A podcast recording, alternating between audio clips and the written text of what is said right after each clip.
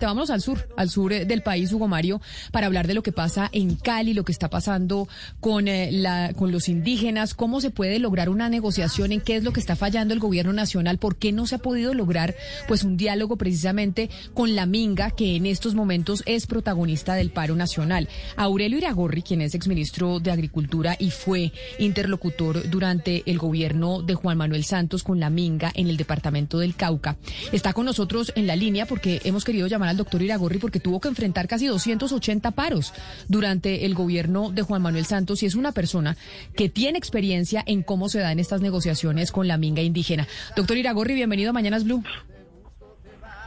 Camila, muy buenos días y muy grato estar en Mañanas Blue nuevamente. Lástima que sea por temas de paros. Doctor Iragorri, ¿cómo sigue su salud antes de cualquier cosa? Lo oigo ya muy alentado. Ay, Camila, mejorando. A mí después del COVID me dio meningitis, miocarditis, me salieron cuatro coágulos en los pulmones.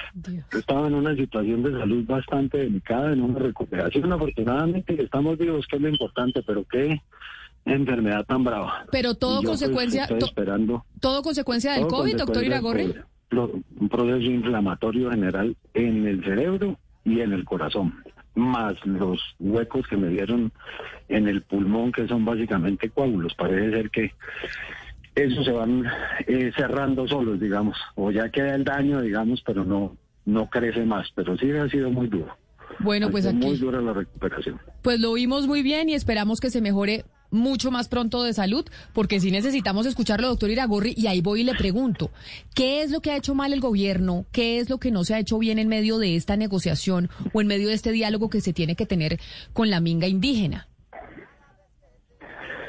Pues a mí es que estas declaraciones son difíciles para uno, porque uno lo que no quiere, sabiendo lo que es estar ahí metido, es echarle más candela al fuego. Entonces yo le pediría muy respetuosamente al gobierno, dejen de echarle candela al fuego. ¿Cómo va a decir el negociador que ha puesto el presidente, el señor Ceballos, que él es experto en indígenas porque lleva mi medio eh, tratando con los indígenas? Yo nací en el Cauca, he tratado con los indígenas toda la vida, atendí más de 100 paros y no me creo con nada. Ese tipo de declaraciones son las que eh, le echan más candela al fuego en este momento y menos viniendo de la persona que va a negociar. ¿Qué ha hecho mal el gobierno? En mi concepto, todo. Han faltado tres cosas básicas que son fundamentales para resolver estos conflictos. Primero, y lo menciono así, autoridad. Segundo, diálogo. Tercero, respeto por la vida. Autoridad. ¿Cómo es que eh, el desgobierno llegó a tal nivel que los ciudadanos inermes tuvieron que levantarse a defender sus propios bienes ante la ineficacia o ineficiencia del Estado para protegerlos. Eso es el principio del fin del Estado de Derecho. Hay que recuperar la autoridad. Segundo, diálogo. Los conflictos se arreglan de dos maneras.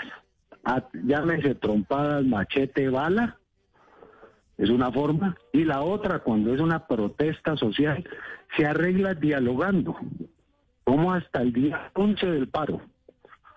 Hasta solo el día 11 abren el diálogo. Pero en los primeros días del paro, ante las marchas multitudinarias en contra, entre otras cosas, de la reforma tributaria, porque eso era lo que uno veía en los carteles de los marchistas o de los, los quienes están en el paro, el gobierno decide retirar la reforma tributaria, muy bien hecho, ese era el clamor del pueblo, no estamos para una reforma de esas en este momento, pero la retira sin haber abierto las negociaciones, eso es absolutamente inverosímil. Error de Kimber en un proceso de resolución de conflictos. ¿Quién dijo que tenían que retirar la reforma sin haber abierto el diálogo? Entonces queda lo que, lo que siguió después. Y el punto más importante es el respeto por la vida, eh, que lo que hemos visto con él aquí es aterrador, de parte y parte, no, no, aquí no se salva nadie en cuanto a los actos violentos. La gran mayoría de las personas que están en ese paro son personas que están desesperadas por la situación de la pandemia, por el nivel de pobreza que se incrementó nuevamente en más de un millón quinientas mil personas, por el desempleo de quinientas mil personas pero ellos no pueden actuar violando algunos otros que están en el paro, que son los que revoltosos, el que echa piedra, el que rompe los bienes públicos y privados, llegaron incluso a las invasiones de los bienes eh, públicos y privados con una alevosía que es inaceptable. Y por Pero, doctor Irragorri. De las instituciones, una, una eh, clara agresión, en muchos casos desproporcionada, que exacerba mucho más los ánimos. Eso es lo que ha faltado en este proceso para organizar las cosas. Concentrándonos, doctor Irragorri, en, en la minga, los indígenas del Cauca que usted conoce bien, que usted ha negociado con ellos, que, que digamos usted ha podido trabajar con ellos por, muchos por mucho tiempo, hay algo que, que, preocupa bastante y es que pues en realidad yo creo que el país nunca había visto que sitiaran una ciudad. Eh, si bien habían bloqueado la Panamericana, sitiar una ciudad como lo que está pasando en Cali, pues creo que no tiene antecedentes. Y esto está generando una narrativa y un odio en Cali hacia la minga que a mí me preocupa muchísimo. Yo he visto mensajes de que los indígenas son narcotraficantes, que los indígenas son guerrilleros, que los indígenas son delincuentes, que se tomaron la ciudad, que son unos zampones, etcétera, etcétera. Y no paro de ver estos, estos mensajes que vienen de personas ilustradas y decentes de Cali, de la clase alta de Cali, ni siquiera alta, de la clase media y alta de Cali que está desesperada. ¿Usted por qué cree que se está dando esto? ¿Usted cree que este exceso de la minga sí está generando este odio? ¿Cómo parar este odio? ¿Usted cómo lo interpreta, doctor Irragorri? Claro que está generando ese odio. Y corrijo, no es la primera vez que sitian una ciudad. Todos los años, una vez al año, cuando cierran la Panamericana de lado y lado, queda sitiada la ciudad de Popayán. Totalmente porque la cierran por la salida a Pasto y la cierran por la salida a Cali. Y eso que se está viviendo en los conjuntos residenciales en Cali es lo que se vive desde hace 40 años en el proceso de reivindicación de tierras de los indígenas, de los indígenas invadiendo territorios privados. Creo que esa parte no le salió bien a la minga. Creo que la minga que es para y sobre todo la Guardia Indígena, que es para hacer respetar que no se viole ningún tipo de derecho para la gente, no solo de su comunidad, sino para los terceros. A mí me han cuidado cuando tengo que entrar o tenía que entrar en escoltas y, y la responsabilidad de mi vida queda en manos de la Guardia Indígena. La Guardia Indígena no está para los hechos y los actos violentos que se presentaron en la ciudad de Cali. Y eso estuvo muy mal hecho y lógicamente va a tener un costo político para, para la minga. Porque pero, pero usted cómo interpreta entonces por ejemplo, doctor Irragorri, cuando la vicepresidenta de la República sale y le dice a los ciudadanos es que todo lo que ellos están haciendo y todo el despliegue, camionetas, etcétera, le cuestan eh, eh, eh, a la minga mil millones de, de, pesos al mes, como diciendo básicamente que está, pues que, de dónde se están financiando, como básicamente acusándolos de delincuentes. ¿Usted por qué piensa que hay esa narrativa? ¿Qué, tan, qué tanto de verdad hay en esta narrativa. Vamos a recuperar eh, la comunicación con el doctor Iragorri porque perdimos eh, la llamada, pero lo que sí es cierto, eh, Valeria y Mario, mm. es que el doctor Iragorri, pues sí, acuérdese cuando, cuando fue la minga en el, en el paro que le tocó a Juan Manuel Santos, yo no sé cuántos paros de la minga le tocó, les tocó, y Iragorri se metió allá en los resguardos, básicamente. 2013, en el 2013, sí. Sí, sí, sí, y, ahí uno lo veía, yo no, yo no me acuerdo muy bien, pero él le tocó dormir allá adentro o no, Hugo. Sí, no, y es que han sido muchos los bloqueos de, de las comunidades indígenas del Cauca la vía panamericana. Era como eh, el, el, símbolo de la, de la protesta indígena, esta carretera entre Cali y Bupayán, como lo recordaba el doctor Iragorri, pero pues ahora eh, parece que los indígenas ven a Cali como una conquista mucho más grande, porque están dentro del territorio eh, de, de Cali y pues se están eh, comportando como si fueran autoridad, que es la cosa que ha disgustado a muchos ciudadanos, eh, Camila. Pero, pero además quiero contarle, ayer estaban llegando a Cali y al Valle del Cauca muchos más indígenas del Cauca. Venían caravanas que no ingresaron porque pues sobre la vía panamericana, cerca de Jamundí apareció la policía y apareció el ejército y no les permitieron el ingreso. A esta hora muchos se encuentran en Jamundí. Ahí retomamos la comunicación, Valeria, con el doctor Iragorri. Doctor Iragorri, ¿nos escucha? Sí, qué pena que está en zona rural y se cortó el teléfono. No, no se preocupe. Adelante, Valeria.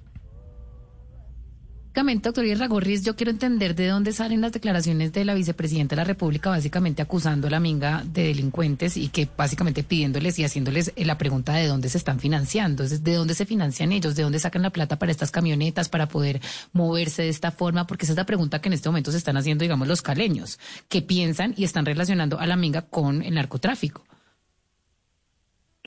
Pues me parece muy peligroso entrar a deslegitimar a esas organizaciones eh, indígenas que representan al país. Yo creo que hay que revisar bien lo de las camionetas. Lástima que las placas estén tapadas, porque vivieron en Cali, las placas de las camionetas estaban tapadas, cosa que es una violación al, por lo menos al régimen de tránsito. Yo me imagino que esas camionetas forman parte de las camionetas de las de la unidad de protección para proteger la vida de los líderes indígenas que también los están matando. Ellos han declarado una guerra interna contra las FARC que ha tenido unas consecuencias muy graves al interior de los resguardos. Y esas camionetas, creo yo, en gran medida, si no todas, pues forman parte del grupo de elementos de protección que el Estado les da a quienes están eh, con graves indicios, digamos, de que pueden atentar contra su vida. Entonces, habría que tener mucho cuidado en este tipo de declaraciones porque la gente asocia eso con narcotráfico y de pronto no tiene nada que ver con eso, sino que son las mismas camionetas del Estado que el Estado las entrega a los protectores de derechos humanos, a algunos periodistas, a la gente que está en riesgo de perder la vida. Y el Estado, en su obligación de defenderla, otorga esos permisos. Hay una discusión de si se pueden utilizar en una marcha o no se pueden utilizar en una marcha.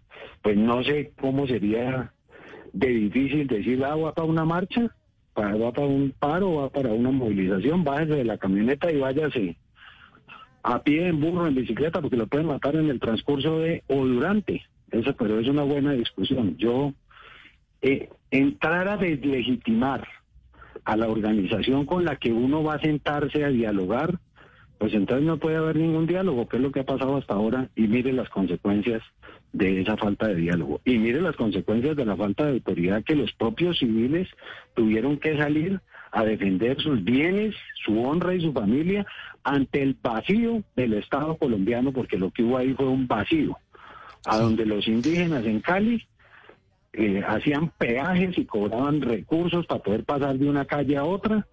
Es que el tema de los bloqueos es una cosa muy complicada. Todo Colombia está de acuerdo con el legítimo derecho a protestar y hacer paros, etcétera. Pero el tema de los bloqueos se ha vuelto una costumbre que además es una otra violación eh, que está en el, en el, en el régimen de que no se puede eh, obstaculizar la vía pública pero eso nadie lo hace respetar o es muy difícil de hacerlo respetar y se ha vuelto costumbre y yo creo que en gran parte la exacerbación que se presentó tiene que ver con ese tema de los bloqueos.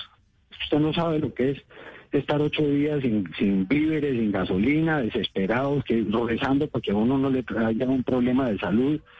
El tema de los bloqueos eh, enervó de tal manera a la población civil de Cali que ahí afortunadamente el país entiende por qué en Popayán se presenta tanta... Sí, pero mire, eh, pero mire, exministro Iragorri, por ejemplo, nos está diciendo Ángel Olivella que nos escribe a nuestra línea de WhatsApp y me pide que le pregunte lo siguiente y dice, sí, muy bien lo que está diciendo el doctor Iragorri, que negoció con los indígenas, que se dio un montón, que le dieron de todo, que les prometió de todo, pero al final eso que se prometió, pues no se cumplió y que esas, esas negociaciones en donde se, se prometía mucho, se cedía mucho con los indígenas, eran imposibles de cumplir y esa es una de las razones por las cuales hoy los tenemos nuevamente en las calles. Pura paja del señor Olivella, tiene que ir y mirar las actas y ir y mirar que se cumplió. Lo que me tocó a mí, Camila, fue coger todas las actas que se habían incumplido durante 40 paros anteriores de gobiernos anteriores y decir, bueno, de esto podemos cumplir esto. A mí me pidieron 3 billones de pesos y lo que acabamos negociando fueron 30 mil millones de pesos. Y los 30 mil millones de pesos, mientras yo estuve en el ministerio, se cumplieron a cabalidad. Y lo puede decir cualquiera de esas organizaciones. Lástima que se murió Luis Fernando Arias de COVID, que era el líder de las organizaciones indígenas. El testigo fundamental de que todo lo que se firmó en ese gobierno se hizo hasta lo imposible por cumplirlo. Lo que no me correspondía a mí, porque lo firmaron los viceministros de otras carteras, pues se le hizo seguimiento mientras estuvo ahí. ¿Qué pasó después? No sé, no sé si es el diálogo de sordos de estos tres años que reclama tanto la gente. Y, esas partidas presupuestales asignadas por, por el Estado a estas comunidades indígenas del Cauca, eh, ¿en dónde se ven invertidas? Que es otro cuestionamiento que, a propósito de todo esto que está pasando, se le hace al CRI y a las comunidades indígenas del Cauca, que el Estado les, les asigna unos, unos presupuestos bastante generosos y que ellos no lo invierten en sus territorios. Pues hombre, es que una parte muy importante de los 30 mil millones era para comprar, comprar las tierras invadidas que tenían los mismos indígenas y que a los propietarios no se les habían pagado. Y de ahí se hizo esas, esas negociaciones que sirvieron para pagar en gran parte una serie de, de hectáreas que estaban invadidas desde hace muchos años. Se atendió y se cumplió a cabalidad la obligación que tenía Colombia por la masacre del Nilo, por ejemplo, 20 mil hectáreas que nadie había comprado, 20 mil hectáreas. Y se compraron, no todas en el Cauca, unas en Putumayo, otras en Caquetá, pero se cumplió con ese tema de una masacre que ha ocurrido hacía más de 20 años antes de que yo estuviera en el ministerio. Entonces yo sí, sí. puedo decir y hablar con autoridad en el sentido de que siento que yo puedo sentarme con cualquiera de esos líderes indígenas o campesinos con la cara de frente diciendo me da gusto el deber cumplido. Pero venga, todas esas, doctor Iragorri, pero todas esas tierras que usted asegura el gobierno Santos le, ayudó a los indígenas a, comprar, eh, ¿hoy qué producen? A no ser porque yo ya no estoy en el ministerio ni estoy en el tema productivo. En esa época, ¿qué hicimos? Fuera de las tierras, por ejemplo, en Toribío, me acuerdo. En Toribío se establecieron tres fábricas. Una fábrica de truchas, que están vendiendo, y ahí está el nombre, no me acuerdo, una fábrica de café tostado, también de los indígenas, también se las montamos nosotros. Una fábrica de agua manantial, también se las montamos nosotros. Unos procesos de ganado en el sentido de comprarles o vacas o terneros para engorde, también se les entregaron y también pues tuvieron su proceso. Eso es de lo que yo sé. La gran mayoría de las tierras en el Cauca son improductivas, porque en un proceso de invasión de 40 años, todas esas tierras que eran productivas en ganado, en leche, en de todo, pues no, te, no tuvieron después ningún desarrollo porque invadían las tierras y tampoco tenían con qué producir. Sí. Y no es tan cierto como dicen que son tierras cocaleras en la zona donde están los indígenas, que es muy encima de Popayán, eh, lo que hay, que yo lo vi, y que no sé cómo puede seguir existiendo, en algunos de esos, esos resguardos eran siembras de marihuana, por ejemplo. Y todo el mundo las ve, y todo el mundo sabe por dónde están. Y sabe que lo más grave, todo el mundo sabe por dónde salen, es por el puente del río Palo. ¿Y por qué siguen saliendo y no ponen más bien unos retenes de la autoridad ahí para parar esa operación criminal de algunos que la tienen? Porque es que aquí no podemos calificar a todo el mundo de criminal, ahí hay gente buena. En esas organizaciones también hay gente buena. Mire, como también hay mala, como en todo. Doctor Iragorri, otro de los temas eh, coyunturales durante este paro ha sido el tema de la militarización.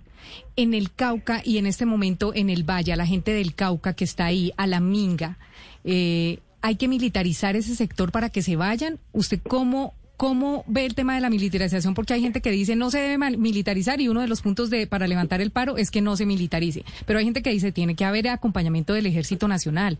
En este caso, ¿qué debe pasar con el tema del Ejército? En el tema de los paros que me tocó manejar a mí, en prácticamente todos tuve, yo no sé ahora le pusieron misterio al tema, tuve la presencia al lado mío de las fuerzas militares en todo sentido, de la policía, del ejército que muestra autoridad, de la marina que nos ayudaba a transportar víveres por el río Magdalena, por ejemplo, que la gente para que no se escasearan, por ejemplo, los víveres para los pollos y para las gallinas, entonces hacíamos caravanas humanitarias. Toda la fuerza pública ayudaba. Y ahora entonces salió el cuento de que lo que hay que hacer es militarizar, no, lo que hay que hacer es dialogar.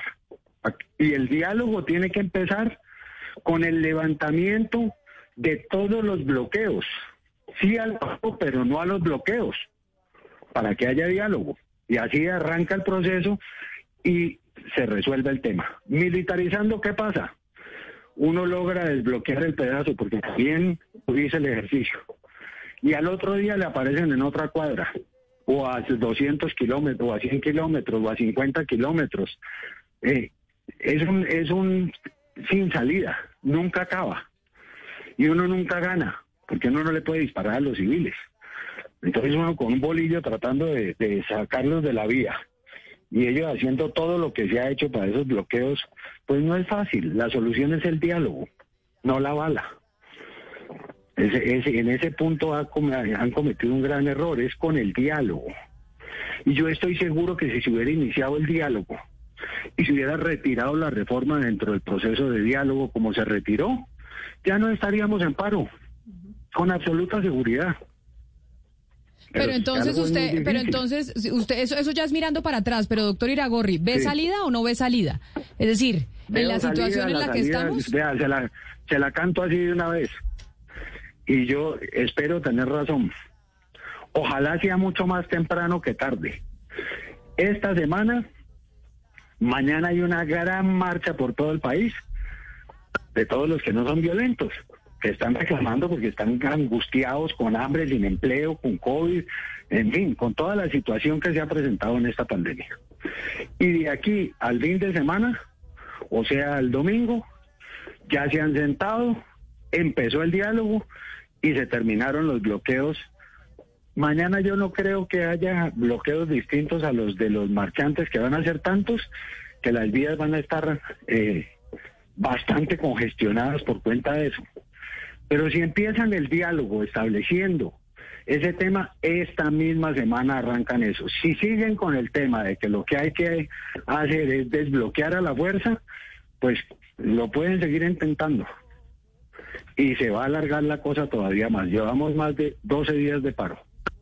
Y la gente desesperada. El, el ministro del Interior dijo, los colombianos están desesperados. Pues claro que estamos desesperados porque la situación del país es gravísima en todo sentido, en orden público, en las zonas rurales, en orden eh, en seguridad ciudadana dentro de las ciudades, en los problemas de pobreza, en los problemas de hambre, en los problemas del COVID.